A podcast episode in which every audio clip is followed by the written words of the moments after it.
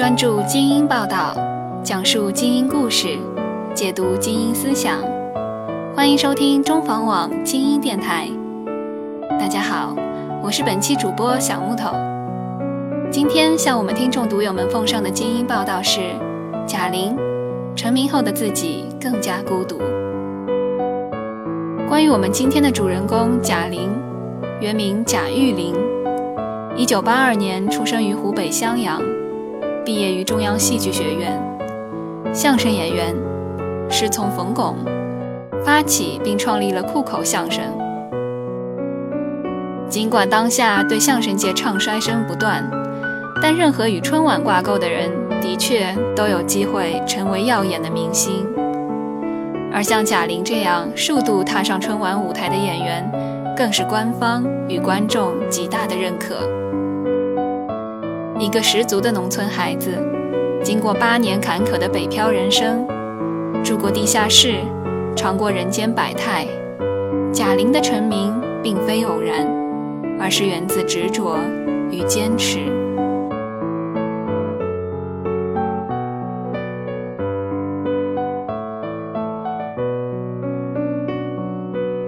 贾玲并没有今年春晚小品里所说的女神配套装备，眼大嘴小鼻子挺，腿长胳膊长 S 型，看身量也的确是个女汉子。但她一句“男生找我掰腕子”，便能逗得大家直乐呵，笑起来两只标志性的小梨窝也能带给观众无尽的暖意。贾玲的喜感可谓是祖师爷赏饭吃，但是，一路走来，贾玲自己的人生际遇或许并没有那么多的喜乐。贾玲最初为全国观众所认识，是在2010年春晚上，她和白凯南表演了相声《大话捧逗》。演出中，以往的相声双人男搭档变成了男女组合。传统长袍大褂换成了时尚马甲，相声中表演的成分加多，满场的又唱又跳。这种被贾玲称为酷口相声的新形式，让观众眼前一亮。他们首次登台就获得了当年春晚曲艺类节目三等奖。可谁又能想到，因相声而成名的贾玲，却是阴差阳错与之结缘的。二零零一年。贾玲十九岁，这位自小喜欢表演的姑娘被中央戏剧学院戏剧和相声两个专业同时录取。学校把电话直接打到家里，让贾玲妈妈帮女儿选一个专业。结果贾玲妈妈把相声表演理解成了喜剧表演，觉得女儿平时说话特逗，挺有喜感的，便帮贾玲选了相声班。后来，贾玲还哭丧着脸到学校改专业，但为时已晚，只能将错就错，学起了相声。因错得福，在相声班里，让他遇到了生命中的贵人冯巩。冯巩老师是我的班主任，每周定期给学生上课，还要求大家不能像传统演员一样只对着话筒张嘴，要会创新，会写相声本子。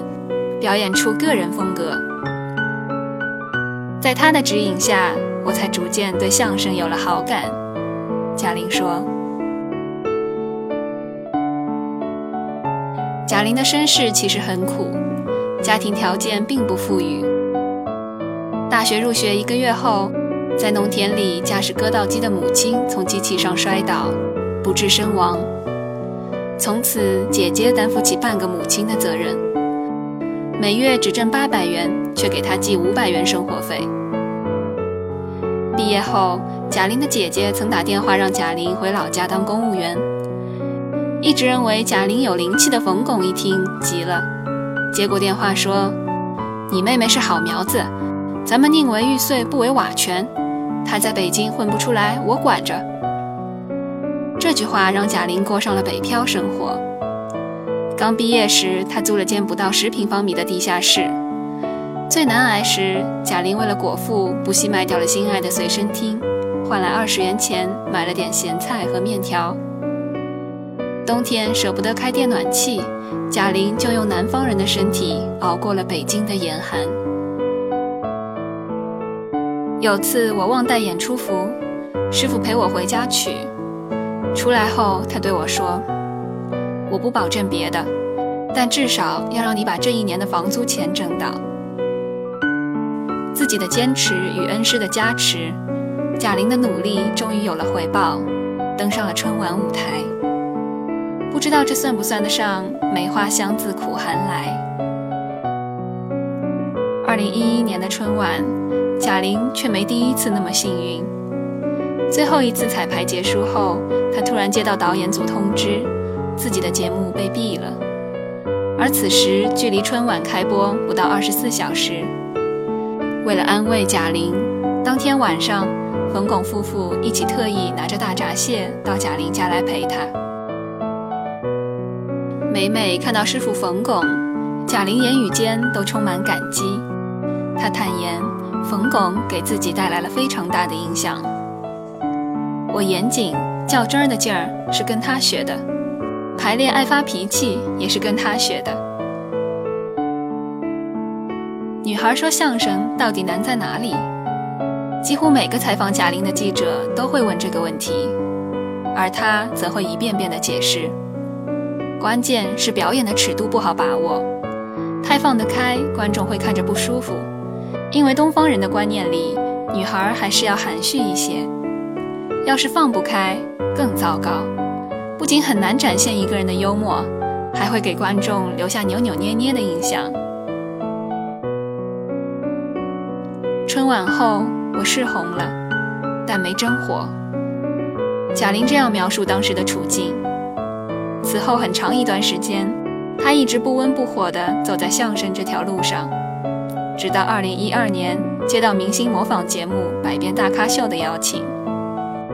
节目中，贾玲颠覆形象，模仿梦露、李宇春、千颂伊，也反串王宝强、刘欢、火风。看得恩师冯巩都坐不住了，在电话里说：“这么不顾形象，你还要不要嫁人了？你又不是不能演戏，干嘛非要去模仿大胡子的火风，没胡子的刘欢？”贾玲说：“那不是观众喜欢吗？”贾玲极具个性的模仿和搞笑功力令观众捧腹，也一步步获得业界的认可。二零一四年。央视一套喜剧节目《喜乐街》开播，作为主演的贾玲在无台本、纯即兴的情况下展现出的喜剧天赋和机智应变能力，屡屡给观众带来惊喜。有的女艺人，在综艺节目中不计形象的搞笑表演后，回到后台甚至会偷偷落泪。夸张的喜剧表演对女演员来说，心里难免有道坎，但贾玲几乎没有这个包袱。我本身就是一个喜剧演员，这种心理建设早就做好了。在表演领域一步步取得成绩的她，也开始思考自己未来的道路。贾玲说自己曾看到作家池莉在一本书里写道：“男人不能嗑瓜子，女人不能说相声。”的确，遍数当下相声圈，女性的身影寥寥无几。中戏从2001年至今只招收过两届相声表演班。当初贾玲班上有十个女同学，如今其他人都转了行，只剩她一个。前几年相声比较火爆时，冯巩希望把贾玲当做一个榜样，能带出更多女相声演员。后来他渐渐认识到，男人做这件事情都很难，更何况女人。他说：“暂时冷落了相声，是因为现在实在没有好的本子。好的相声需要天时地利人和都具备，就像2010年春晚的大话捧逗一样。今年春晚，贾玲有句台词，大概是说和男友去吃饭，没等他喂，我就先吃完了。其实贾玲爱吃是出了名的，搭档白凯南对此就津津乐道。”好好吃是他的口头禅，也吵过减肥。可是，贾玲的姐姐这样回忆：她一两岁长牙时，妈妈就说这丫头真能吃，别的小孩吃小片的苹果，她却抱着苹果啃；换牙时把牙啃掉了，却还坚持啃。她也毫不遮蔽自己对吃的喜爱。美食能让人心情变好，而且吃饭的时候能聊天，能谈感情，能说业务。开心的时候大家要聚餐，不开心的时候吃点东西能发泄一下。贾玲曾评价自己再瘦一点就完美了。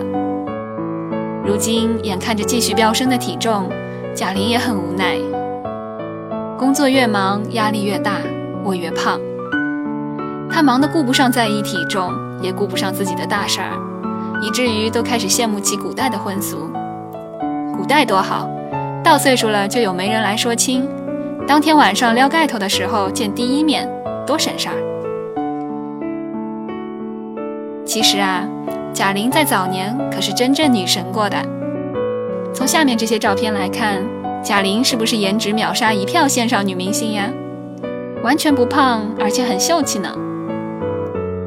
有记者和他开玩笑：“现在很多年轻女演员都争相扮女神，心里会不会羡慕？”贾玲一边笑一边摇头：“谁不想当女神呢？但也要认清楚自己的实际情况。不过，连郭德纲都是男神了，所以我也可以做相声女神、喜剧女神。”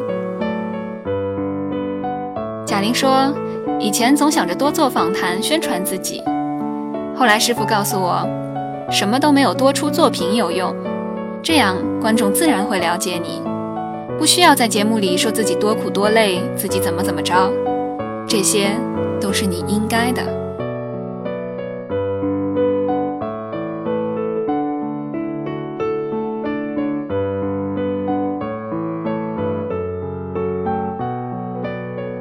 各位听众读友们。今天的精英电台又到了与大家说再见的时候了，感谢你们的收听。